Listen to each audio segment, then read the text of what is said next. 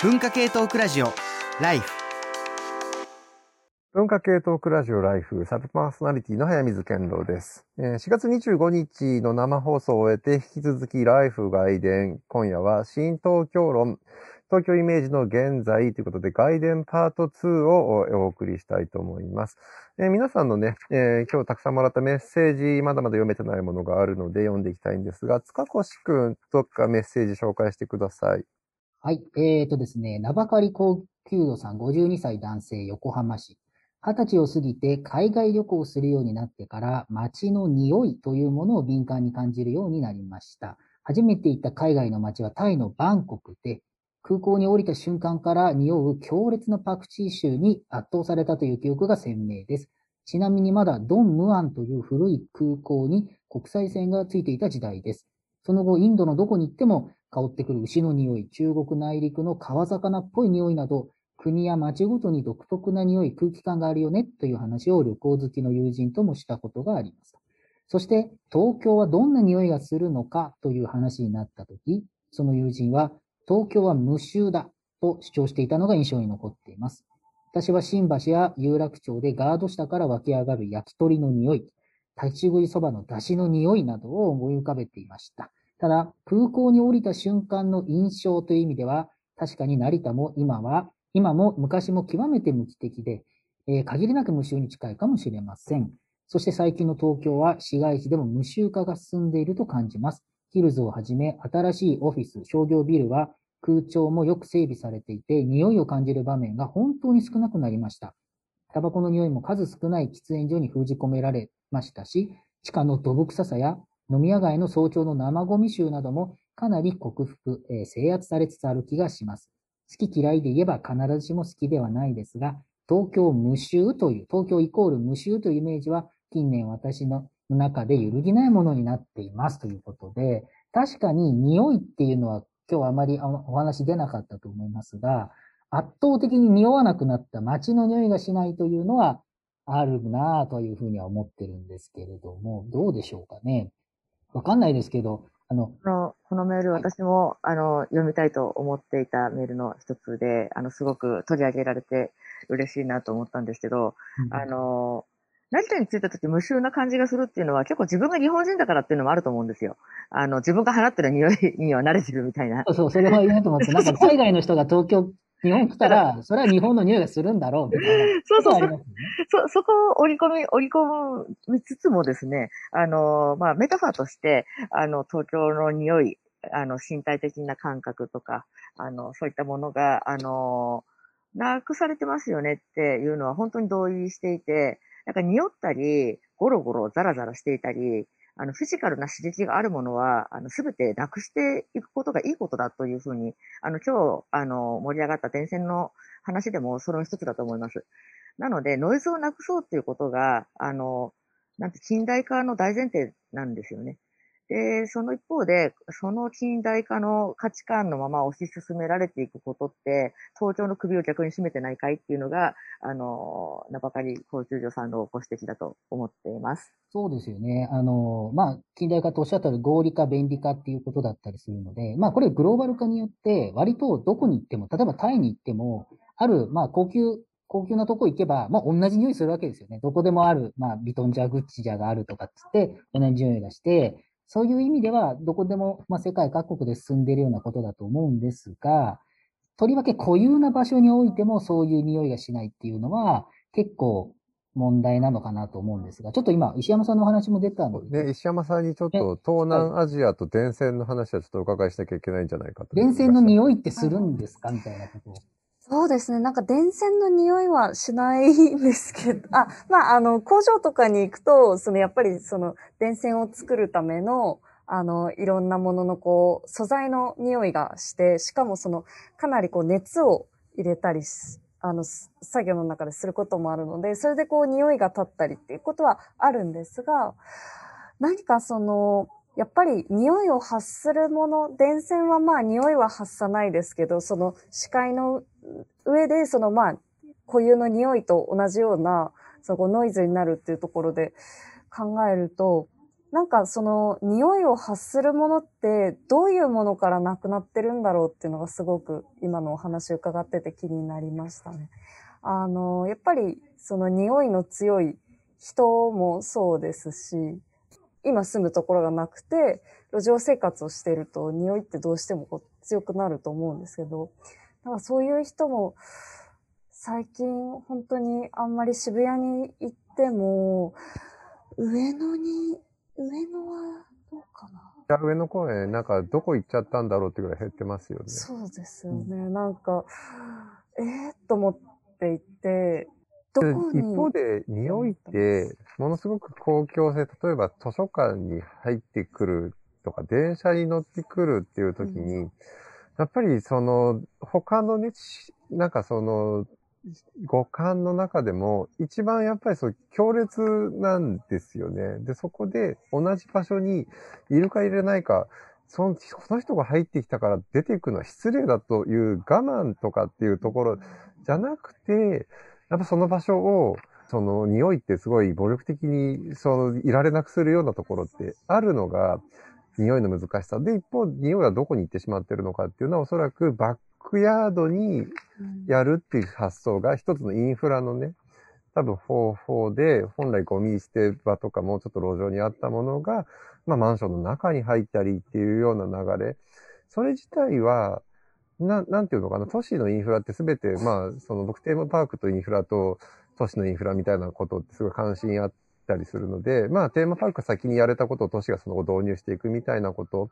っていうと、やっぱりその最初は商業施設の中だったものが街全体になっていく。時に、一種インフラ化するんだろうなっていう、なんか表に出すインフラ、裏に出すインフラみたいな議論と、まさに接続するテーマなのかなっていう、ちょっと匂いに関して二つ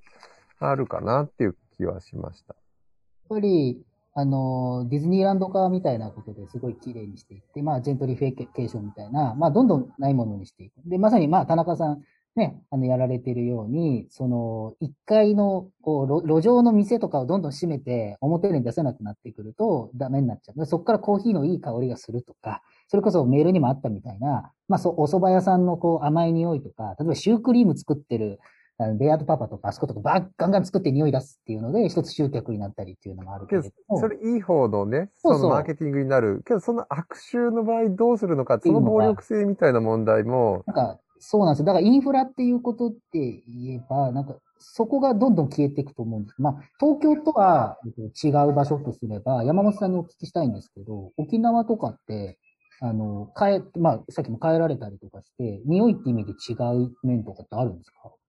あ、ありますね。あとなんか、豚、養豚場のトラックとか通んないじゃないですか。あと、牛とかいないし。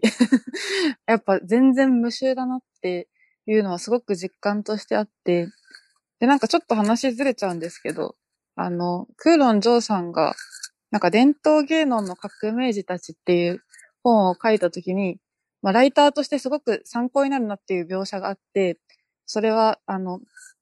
落語の、あの、新宿末広亭の寄席が終わった後に深夜寄席っていう若手がやる寄席があるんですけど、まあ、500円くらいで見れるんですけど、そこに普通の寄席では集まらない若者たちが集まったっていうことを表す描写として、あの、スニーカーの匂いが、なんか、こう若者臭かったっていう描写を入れるんですよね。私なんか、それ、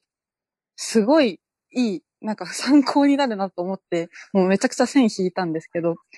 なんかそういう、ななんていうのかな。まあライ、ライターとしてみたいな話になっちゃうんですけど、もっとなんか鼻を聞かせていかなきゃいけないみたいなのを、なんかそのテキストからすごく教わった感じはあります。なるほど、収穫をあまり描写することって確かに、なんうか、直接的ではなく、なんかその状況を伝えられるっていうテクニックだね。うんあれめっちゃ本当いい文章でしたよね。そうそうそうそうそうなんか。作品の中でも、あの、ポンジュノのパラサイトがやっぱり匂いが一個キーワードだったと思うんですけど、うん。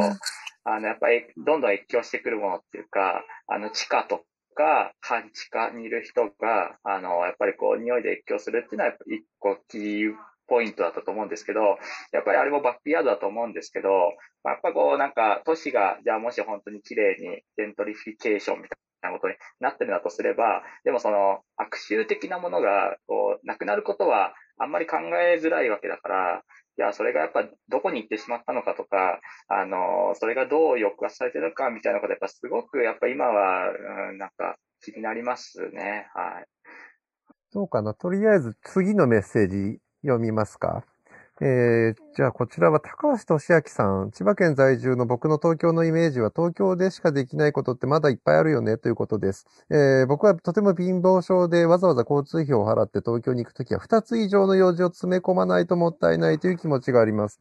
えー、東京に出かけるときは何かしらインターネットで検索をすれば何かしらのイベントが出てきますし、イベントがなくても美味しいご飯屋さんなど23区内なら大抵どこでも話題のものや、えー、誰それゆかりの地などの文脈が転がっています。えーコロナ以降飲食店が潰れていって残念な気持ちはあるので、それでも話題性の高いものは東京に集中しており、観光客として行くときは必ず電車の中で土地土地の情報を検索して向かいます。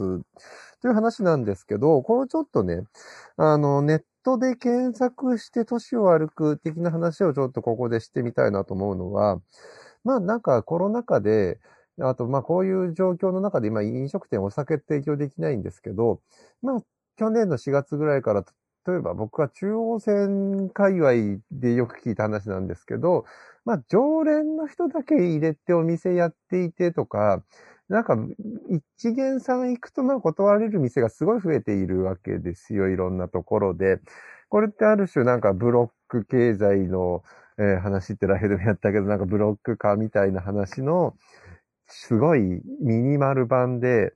やっぱりね、今までね、食べログってちょっと今もう、あの、使わないみたいな話出てきてますけど、Google マップだとかって話になってますけど、それとは別に、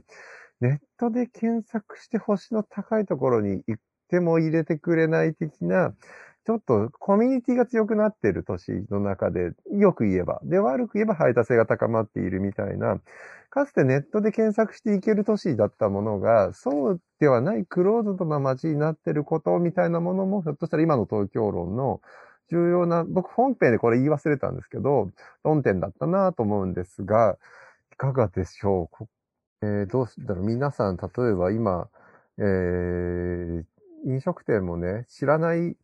ところよりも安心できる知ってるところに行っているみたいな変化はあるのかなと思うんですが、私はコロナ以降本当に新しいお店を開拓なかなかしなくなりました。あの、近所にあるお店か、えっ、と、以前行って、ここはまあ大丈夫そうだなって言ったところに行くようになって、で、そのゴールデン街とかこうキュッと席のしたところは、やっぱりなかなかちょっと足が遠のいてしまっています。それ多分ね、本当に、前だったら Google とかで、食べログとかで開拓していく。そこがインスタ、グラムで結構探してました。そう、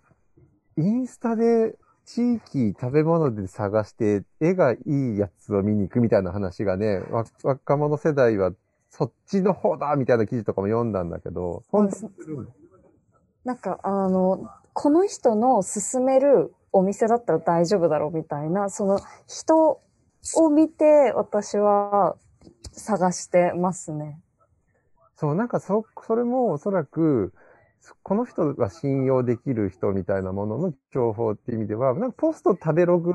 て今起こっているのかな？食べログが悪いわけではないんだけど、何かしらそのフラットで民民主的なネットにつながった飲食みたいなものがなくなった先の都市って、本当になんなんだろう？そ、そこから未来考えられないかなっていう。そう、なんか一方で結構 TikTok とかで、なんか今日紹介するのはなんとかとか言って、ものすごいスピードでパパパパパッと見せ、みたいなものも、あれも結構な再生数あったりとかして、あれは何なんだろうっていつも思ったり、なんか今日は渋谷のなんとかです、なんとかですとか編集うまいんですよね。TikTok で短いから。ああいうのはまあ、ああるにはあるんだろうけれども、そのサイクルを使って、あやみさんがおっしゃってたのは、もともと行ってたところにしか行かなくなったっていうことですよね。だからその、なんかギャップみたいなの、行く人はガンガン行って、行かない人は、あ、今までのとこでいいや、みたいな。まあ、よく言えば、今まで行ったところがまた居心地良くなったって言い方できるかもしれんけれども、それは反転すればクローズドになっているっていうことで、まあ、流動性が落ちているっていうことが、まあ、現れだっていうことなんじゃないかなと思いますよね。うん、まあ、な、なんだろう、そう、確かに、あの、まあ、今まで行く店により行くようになったっていうこともあるんだけど、なんか、インターネットの良さって、それこそさっきの高橋俊明さんが言っていたような、その、何の情報もなくて、そこにポーンと行っても、その、いい飲食店の情報が入ったり、街を楽しんだりすることができるっていうような、えっ、と、まあ、インターネット、それこそ SNS 以降の都市論みたいなことって今の都市論の中の主流だと思うんだけど、そのある種の民主性だったんだと思うんですよね。それが、うん、機能しなくな、なって、都市論がある種、まあ、後退した部分みたいなものはすごい気になっている。うん、なるほど。なんか、インターネットに絡めて言うと、あのーちょっと論点が合うかどうかわかんないけど、まあ、食べログみたいなところに書かれる口コミとかに対しての、あの、その視点で星につけちゃうんだみたいな、なんか、あの、価値観のズレみたいなものがすごいわかりやすく文面に出るようになって、インターネットを信用するというよりも、誰か人の属性とか人のキャラクターを信用していくような、なんか一人一人がセレクトショップみたいな感覚、センスで発信したり動いたりするようになって、それをフォローしていく感覚だと思うんですよ。だからなんか、このコロナ禍がすごい手伝ってるところもあると思うんですけど、あの、インターネットが、あの、なんていうのかな、あまねくすべての公平な情報をくれるものではないっていうことに対しての一種の冷めが私はあると思っています。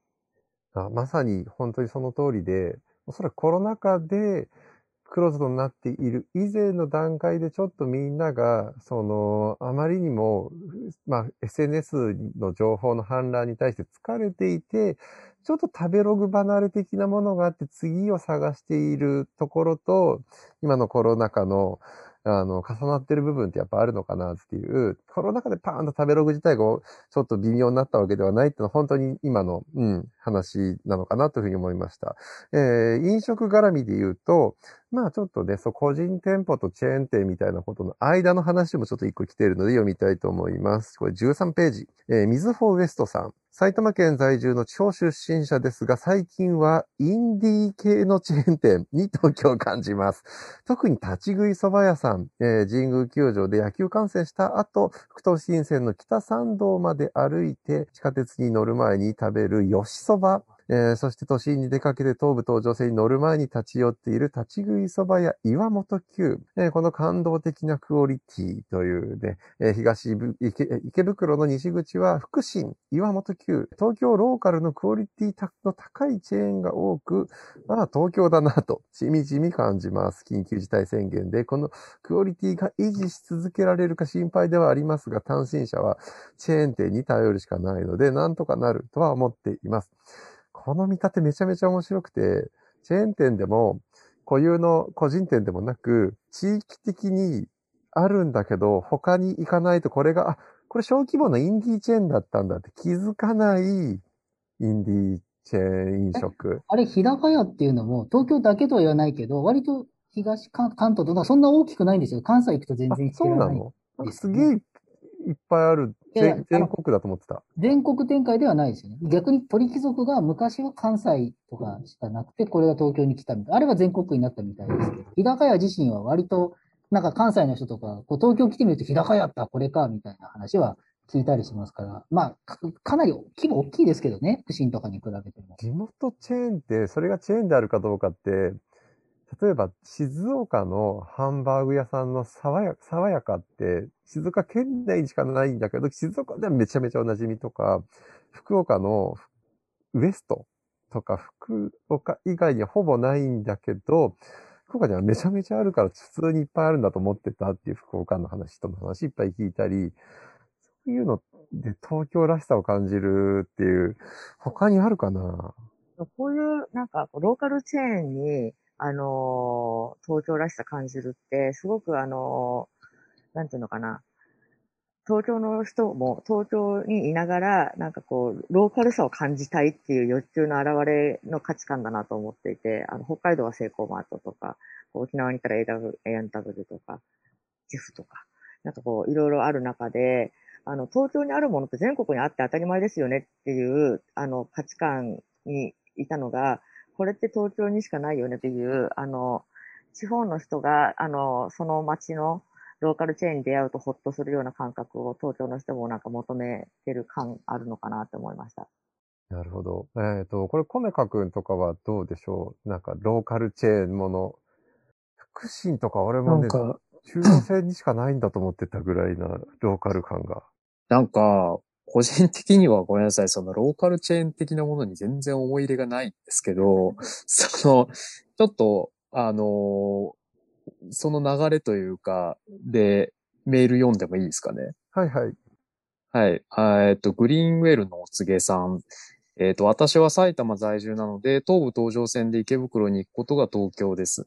えー池袋の純駆動書店で本を物色、近くの立ち飲み屋かぶら屋で、えー飲みながら本をパラパラ巡ると、めくるというのが最近感じる東京です。立ち飲み屋さんのお店の方の明るい感じ、身の丈で暮らして世の中に物申さな申さないなら、まあ楽しみなよという感じ。えー勝手にやっているのに息苦しい。なんか最近の東京を感じます。えー最近立ち飲み屋さんが増えているのもなんとなくわかります。と、えーメールいただいてるんですけど、なんか、まあ同じ、もともと僕も埼玉出身なので、なんかこの感覚がすごいわかるなというか、なんか多分この方は、そのかぶら屋に行くこともそんなになんか能動的に選択したというよりは、あのね、池袋、純駆動に行って近くにあるから、えー一番気楽に立ち寄れるからフラッと立ち寄ってるんだろうな、みたいな感じがするんですよね。で、なんかさっきのその、ローカルのチェーン、インディ系のチェーンっていうのが東京的で面白いなっっていう能動性よりも、なんか自分みたいなこう、郊外出身者からすると、まあそのね、さっきのインディー系のチェーンの方も埼玉の方なん、あ埼玉在住の地方出身者の方っていうことでしたけど、あの、まあグリーンウェルのお告げさんがちょっと埼玉出身なのかどうかのところから来た方なのかわかんないですけど、郊外的な感覚からするとなんか池袋ぐらいまでに行って、特にその能動的な選択というよりはもう、もう構わないでくれみたいな感覚で、えー飲み屋とかに入って、あのー勝手にのんびりしてるみたいな感覚っていうのが自分としてはすごくわかるなっていう、えー感じになっちゃいますね。うん。これは、なんだろう、地元で行くお店と、東京に、都心に行った時に行くお店の違いみたいなものもあったりするのかな。うん、まあ、この方がね、どうかわかんないですけど、でも多分、なんか東京に、多分まあもしかしたら、地元だとね、何か濃密なコミュニティ的な関係性っていうのがあるのかもしれないですけど、東京に行くっていうことの中に、その東京で何かそういう、あの、例えば信頼できる人の口コミとか、あの、オリジナリティのあるインディーチェーンみたいなものをこう濃密に求めるっていうよりは、あの、フラッと一人で遊びに行って、まあ本屋で一人で本を読物色するっていうことも、あの、そういう感覚なのかなと思うんですけど、なんまあかそれ面白いなと思ったのは、多分チェーン店って、やっぱ濃密な地元の、えっ、と、なんていうと、固有の行きつけの店とかに行くのに疲れてフラッと行ける場所が俺のチェーン店で、うんそこ以外の個人店舗だと個人がやっている個人のおそらく哲学とか、その、今時の配達的な感じとかも感じたりする外の人が入れないから気を使っちゃうな、みたいな感じだと思ったんだけど、この場合はちょっとな、なんだろう、米川くんはむしろ逆なんだ。うん、そうですね。なんか、都会、まあ、埼玉からの人間からすると、まあ、池袋とかでも都会になっちゃうわけですけど、で、なんかこう、そこで、まあ、これはね、僕の個人的なあれかもしれないですけど、干渉されないっていうようなこと、あのー何かこう、なんていうのかな、うーん、こう濃密なコミュニケーションみたいなものから離れられるっていう意味で、あの、東京に出てるっていう感覚があるのかもしれないですね。なるほど。池袋自体がそういう目的で行くんだっていう使い分けみたいな話ですかね。ちょっとじゃあ次のメッセージ、そろそろこれ最後になると思うんですけど、これ見落としてた俺ダメだなと思うちょっと面白いメール。えーこちらは18ページ、浅野夏樹さん、夏美さん。えー東京のメール、あの頃の東京でもいいということだったのでメールします。多分5年から10年くらい前なんですが、東京といえばガンダムでした。お台場に実物大ガンダムたち、えー新宿で VR 体験ができる施設ができ、アトラクションの中にもガンダムがありました。それは VR ゴーグルをかけ攻撃してくるザクから逃げガンダムに助けられるというものでした。東京といえば最先端の技術だと思うのですが、それがガンダムだった時の東京を味わえたのは良かったです。あと20年ぐらい前、えー初期相棒が出た頃、同じソニーから二足歩行ロボットのキュリオがいました。それからソニーが2年ぐらいでロボット事業から撤退したので、不遇な最先端ロボットであり、相棒と踊ってたのが今にしてみれば郷愁を誘います。思いつくことを書いてしまいましたが、自分の中では東京は先端のロボットという印象なんだと思いますって、ちょっと、地球連邦軍で東京じゃねえしっていうガンダムに東京を感じる話、ちょっともう、あれですよね。今、今ガンダムって横浜にいるんですよね、あの動くやつは。だから郷愁なんだ。なるほど。あれ、今、なんかちょっと動いてシューとかできる最新のやつは横浜に設置されてるっていうのがなかなかね。あ、それ見見た。なんか足が動くやつだ。そう、足が動いたり。お台場にはお台場でいるのかな？今まだ。そうなんですか？あれよりかはすごいみたいですよね、動きが。でも、予測をの、超えるメールだね。本文、ほあの、本放送の中で、えー曲のリクエストをしてたのが、今持ってますけど、サンダーキャットっていうミュージシャンの、まあ、ベーシストの、えーっと、このアルバム、ドランクってアルバムの中に東京っていう曲があるんですね。で、その曲はなんで選んだ、あ、なんで選んだか、えーなんでかけようかなと思ったかっていうと、やっぱり外から見た、えー外国の目から見た現代の東京はじゃあ何かっていう時に、えっと、結構ガンダム推しだったんですよ、曲が。うん。だから、まあ、それはやっぱりこう、曲がガンダム？サンダーキャットっていう人があアニメ好きだったりとかするので、うん東京っていう曲名で曲を作った時に、最初にそのカプコンの、えっ、と、えーなんですかね、それこそ、プレステだか、そのカプコンのソフトかわかんないですけど、そのどっかで聞いたようなゲームの音から始まって、歌詞の中にガンダムのことがずっと歌われてるんですよ。だから、あのまあ、ある意味、あの、アニメとか通じて、えー2010年代ぐらいの東京って言った時に連想するのがガンダムだったっていう意味では、なんかメールとちょっと響くなと思って。はい。そっか、実物、等身大のガンダムとか言い始めた時な、この国のヤバさみたいなのを感じたけど、外から見ると、まあそんなもん。結構響いてたって。だって、ネットフリックスでやるじゃないですか、実写版のガンダムをね。だから、やっぱりそれだけみんな、あの、ガンダム。やっぱり、初期って79年とかぐらいですよね。80年とか。79だね。79年ですよね。その40年経ってだし、それはやっぱりすごいっていうか、まあ、すずっといますよね。ガンダムすごいとしか言いようがないよね、これね。だって今もまた逆者が何年かあって、逆襲のシャアがまたなんかテレビで、関東ローカルでまた再放送するとかも言われてるし、ハサベイとかいろいろ進展はありますよね。どうだろうなんか、エヴァのね、が、あの、まあ、描く都市っていうのがあるのが、あの、まあ、特撮の都市っていう話だったけど、ガンダムで、ガンダムって、それこそ、あまり都市を描かなかった、スペースコロニーっていうある種の都市だけど、緑が主体だったりする意味では、どうだろう石山さん、ガンダムと、インフラあそこには見えますか？すいません。私全然ガンダムを通っておらずでして。それはインフラがないからかもね。で、結構だあれじゃないインですか？フラが描かれてないからガンダムに、いや、見てない、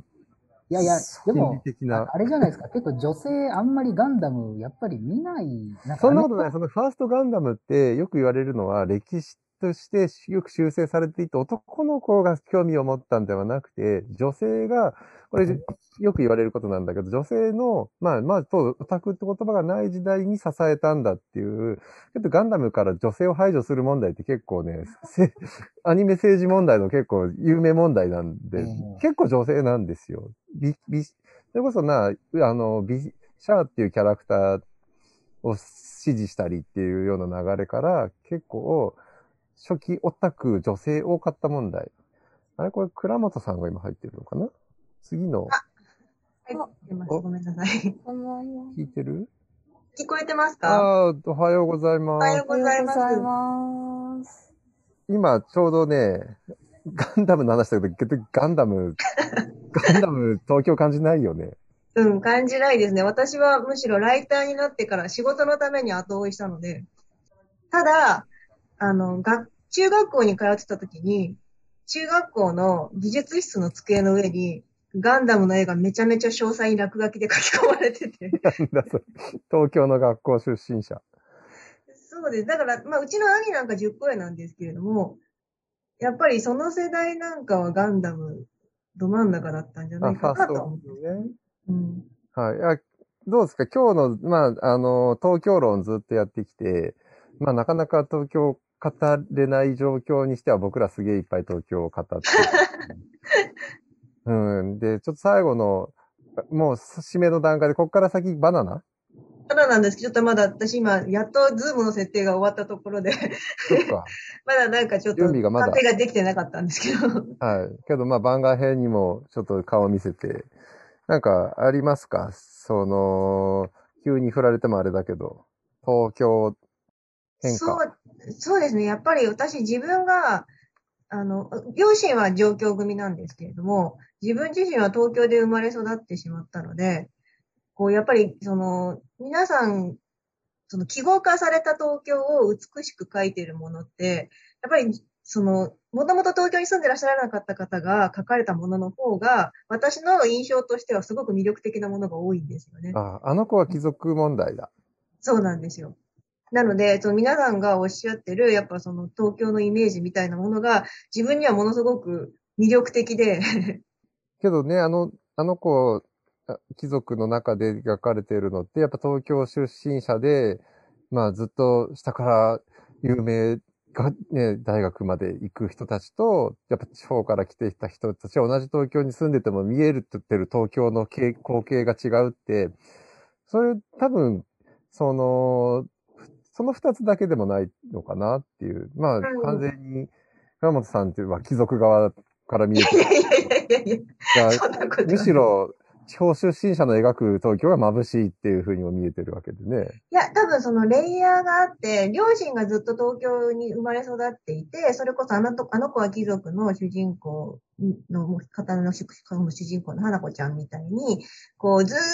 と、あの、もう家族自体がその小党とかに基盤があって、そのコミュニティで文化が出来上がっていれば、まあその感覚になるんでしょうけど、両親が上京組とかになってくると、また細かくレイヤーが分かれてきて、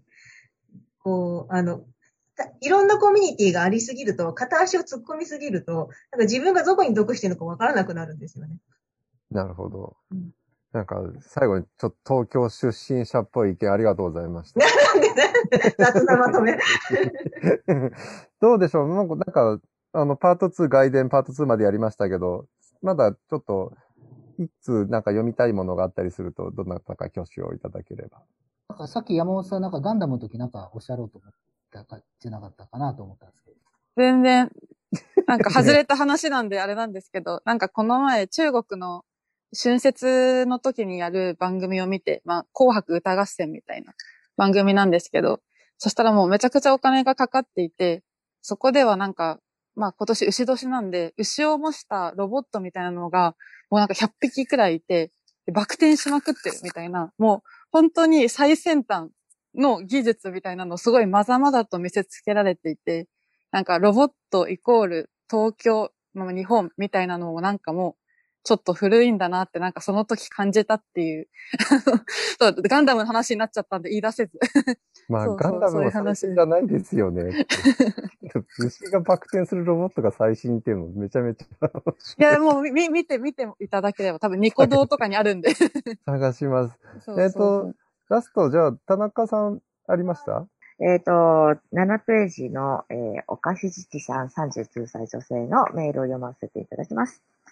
私は生まれも育ちも東京の多摩地域です。いわゆる東京のイメージとは違うのどかな郊外ですが、よほどのことがない限り自分は一生東京にいるんだろうなと思っています。で、えーもろもろ通略させていただきますが、えー東京には東京のことを真剣に考えている人がほとんどいないのかもしれないと、えーそのようにお感じになっていると書かれています。えーで、メールに戻ります。私が思う東京、それは住んでいる人の大半が自分が住んでいる地域を自分のものだと思っていない。いつかは U ターンを考えている地方出身者や、東京出身でもいつかは田舎暮らしや海外移住したいと考えている人ばかりが住んでいる街ではないかと思います。このコロナ禍で出歩く人が多いのも、いつか離れることになる東京に住んでいるのだから話題のスポットに行ったり、人と会ったりしたいという思いの表れかもしれませんし、そういったことができないなら東京に住んでいる意味がないと思ってるんじゃないですかね。時折耳にする田舎のネガティブな閉塞感につながる話かもしれませんが、自分の住んでいる地域のことを真剣に考える人ばかりがいる環境は少し羨ましくもありますと書かれています。えっと、これ、あのすごく。先にいいですか？あの、石山さんお時間ということで、最後ちょっと告知一回挟ん、もしありましたら挟んでからちょっと戻りたいと思います。なんかすいません。石山さん。はい、すいません。お話の途中で失礼します。えー告知。えっと、今、旭化成のサランラップのコマーシャルに出てます。で、5月3日から、えっと、東京芸術劇場で朗読音楽劇をやるはずだったんですけど、ちょっとあの、昨今の、えー自粛要請で、えーっと、劇場自体が、あの、休止になってしまって、公演は中止になってしまったんですけど、また何かちょっとお知らせができるかもしれないので、よろしかったら、えー SNS 等々、あの、ご覧いただけますと幸いです。今日はありがとうございました。はい、石山レンゲさん、えー、今日長い間お付き合いいただきましてありがとうございました。ありがとうございました。またよろしくお願いいたします。失礼します。はい、えー、田中さん、じゃあすいません。えっ、と、一回、えー東京に住んでいる人たち、東京のことを真剣に考えている人たち少ないのは、まあ、東京いつか出ていく人たちが主体の街だからなんじゃないかという話ですよね。そうですね。あの、一部共感するところもあり、一部、あの、少し、あの、過剰かなと感じるところもあったんですけど、あの、さっき渋谷の話で、あと、あの、ハロウィンとかでパートを酒飲んだり、こう配達していくみたいな感じが、まあ、いいのか悪いのかとか、まあそういうことにもつながると思うんですけど、なんか、あの、一時的にここにいるのかもしれないっていう感覚ってなかなか、あの、東京っぽいなって思いました。あの、一時的にここにいるのだから、あの、できることとか、特に渋谷で、その、ハロウィンだって何らかの機会に、あの、まあ、祭りの場になるということって、あの、誰にとっても、僕らの祭りをここでやっていいんだよね。だって僕楽しいもんっていう気持ちが、まあ、まかり通ると思われてる街と言えると思うんです。で、まかり、あの、通るから魅力的とも言えるし、あの、そんなにアナリシスいいのかという、えー見方も当然あると思います。すごくこのメールに、なんていうのかな、東京らしさ、まあ、いいか悪いか別にして東京らしさすごい感じました。はい。なんかね、ずっと東京、この10年で、外から来るインバウンドとか観光客の目線とか、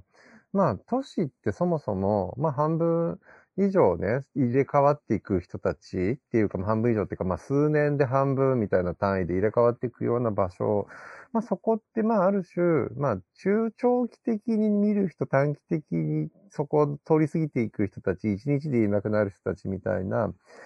その飲食店のレベルみたいな話で言うと、本当観光客しかいないところって、そのまあ、どうせまた来ないんだから適当なものしか置かないみたいな、その逆逆も逆で、そこの人たちにしか楽しめない食べ物を提供してたり、その中間が、都市で都市がだけが、まあ美味しいものがね、取な取捨選択できるようになるみたいな、まあ結構今都市論と食みたいな話をすると、いかによそ者の割合みたいなことって重要なんだな、みたいな話って出てくるんですけど、まあそこの本当に多分都市何年住むつもりでコミットするんだみたいな、ね、本当に、なんていうんだ、観光客の目線と、えーその都市のコミット感みたいな、そのバランスの上でね、ななんていうんだろう。あの、いろんな、そこそ今飲食の僕がすぐ思いついたんだけど、あらゆる都市計画とかが、まあそのバランスでできてて、これも100ゼロでね、その、ある程度他人の目線みたいなものがあるからいい部分っていうのもあるのかなっていう感じ。えーとそういうメッセージ読んでもらったかなというふうに思います。えーここまで今日はですね、1時から今、5時半なので、えー、生放送、ラジオで3時間、そこからも、ね、ちょっと間きましたが、えー、1時間以上になると思います。非常に長丁場、皆さん、えー、ゲストで参加していただいた皆さん、そして、リスナーで最後まで、えー、参加していただいた皆さん、そしてまあメッセージ、今日なるべくね、読もうと思って読んだんで、いろんな面白いものたくさん来てたんですけど、読めないやつもあったんですが、非常にあの議論のいろんな助けになった話たくさん出てきて、東京に今ついて喋るの微妙だなと思いながらもかなり語ってしまった気がします。えー、今日は2021年4月25日の本放送を終え、新東京論、東京イメージの現在というテーマで最後までやりきりました。皆さんお付き合いいただきましてありがとうございました。お疲れ様でした。はい、お疲れ様でした。お疲れ様でした。じゃあ、えー、っと、あ、倉本さんは準備 OK なのかな？もしくは、あとなんか告知とかある方いらっしゃいます？全然準備終わってないんで、ちょっと他の人やちょっと、じゃあ、あの、えー、じゃあもう、今日は、放送後期は、なくていいかな？あの、告知事項ある方は、一応これまだ収録回ってるので、えー、告知事項ある方は概念の後ろにくっつけますんで。じゃあ、矢野いいですよか。5月の、えー、頭に群像という文芸誌が出ますけれども、えー、群像に久しぶりに、あの、西かなコロンを100枚ぐらい、ちょっと、たっぷり書いたので、よかったら読んでみてください。あとですね、えー、5月の8日に、ライフでもおなじみ中俣清夫さんと、えー、文芸評論家の荒木裕太さんと、えー、まあ、文芸誌をめぐって、まあ、いろいろあったわけですが、えー、えー、まあ、削除問、いわゆる削除問題というのがありましたけども、ちょっとその辺の話をちょっとしたいと思っておりますので、ご興味のある方、よろしくお願いします。以上です。じゃあ、じゃあ僕もすいません。えっ、ー、と、一つだけ。この4月から、えっ、ー、と、朝日新聞のロンダンインというのになりまして、えー、あのい、ろいろやってるんですけれども、まさにロンダンをいろいろ語るというやつなんですけど、今月29日木曜日に、そのロンダンで、あの、1ヶ月こんなのがありましたって、1ヶ月に1回なんですけれども、掲載されます。まあ、今月は僕の方では、えっ、ー、と、まあ、3個、えっ、ー、と、良かった記事を選んで、まあ、一つだけちょっとした解説とかあってですね。まあ、それ以外にも、あの、他の論壇員とか先生の方が書いたりもしているので、えー、あれだったら4月29日木曜日の朝日新聞、えー、ご覧いただければと思います。ます以上です。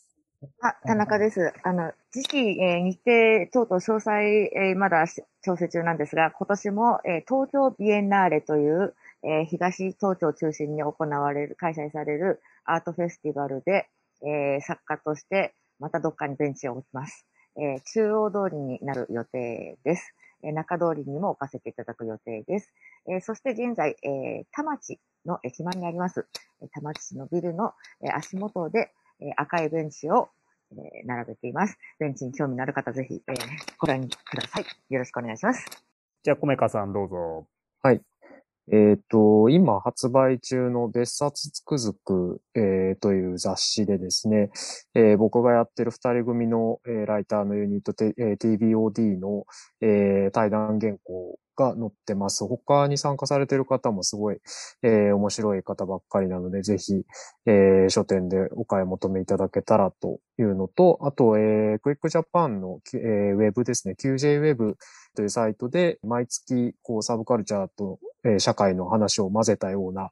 えー、連載辞表をやってますので、そちらもよろしければ、えー、読んでいただければと思います。あと、えー、その TBOD っていうユニットの相方のパンスがですね、作ったサブカルチャーと社会の50年というですね、膨大なサブカルチャーのことと社会のことがごちゃ混ぜに、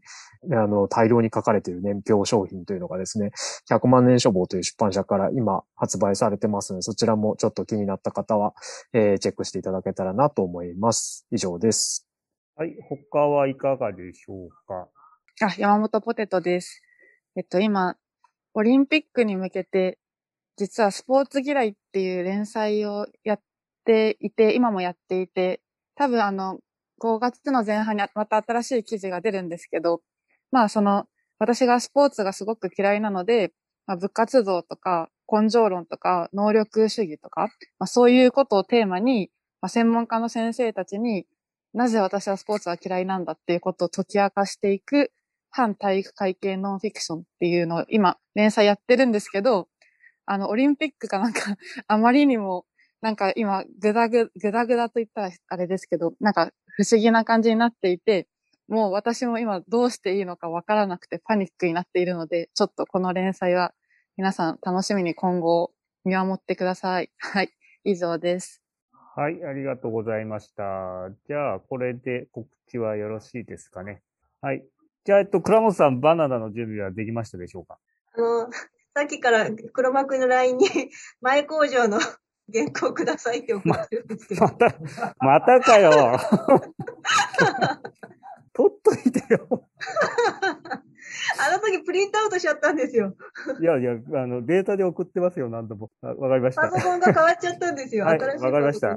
じゃあすいません。えっと、今から僕データを探すってやって送るので、えっと、その他の皆さんは、じゃあ、とりあえずこれで、えっ、と、お疲れ様でした。えっ、と、今、リアルタイムでツイキャスご覧になっていただいている方で、えー、倉本さんのバナナの原稿をちょろっと書いて、えー、やるまでも、もしお待ちいただけるようでしたら、ぜひお待ちいただければと思います。えー、ちょっとツイキャスチームの皆さんもお待たせしますが、よろしくお願いいたします。それでは一旦、えっ、と、お疲れ様でした。えー、倉本さん、この後です。TBS ワシントン支局の樫本照之と涌井文明ですポッドキャスト番組「週刊アメリカ大統領選2024」では大統領選の最新の情勢やニュースを深掘り現場取材のエピソードや舞台裏も紹介しています毎週土曜日午前9時頃から配信です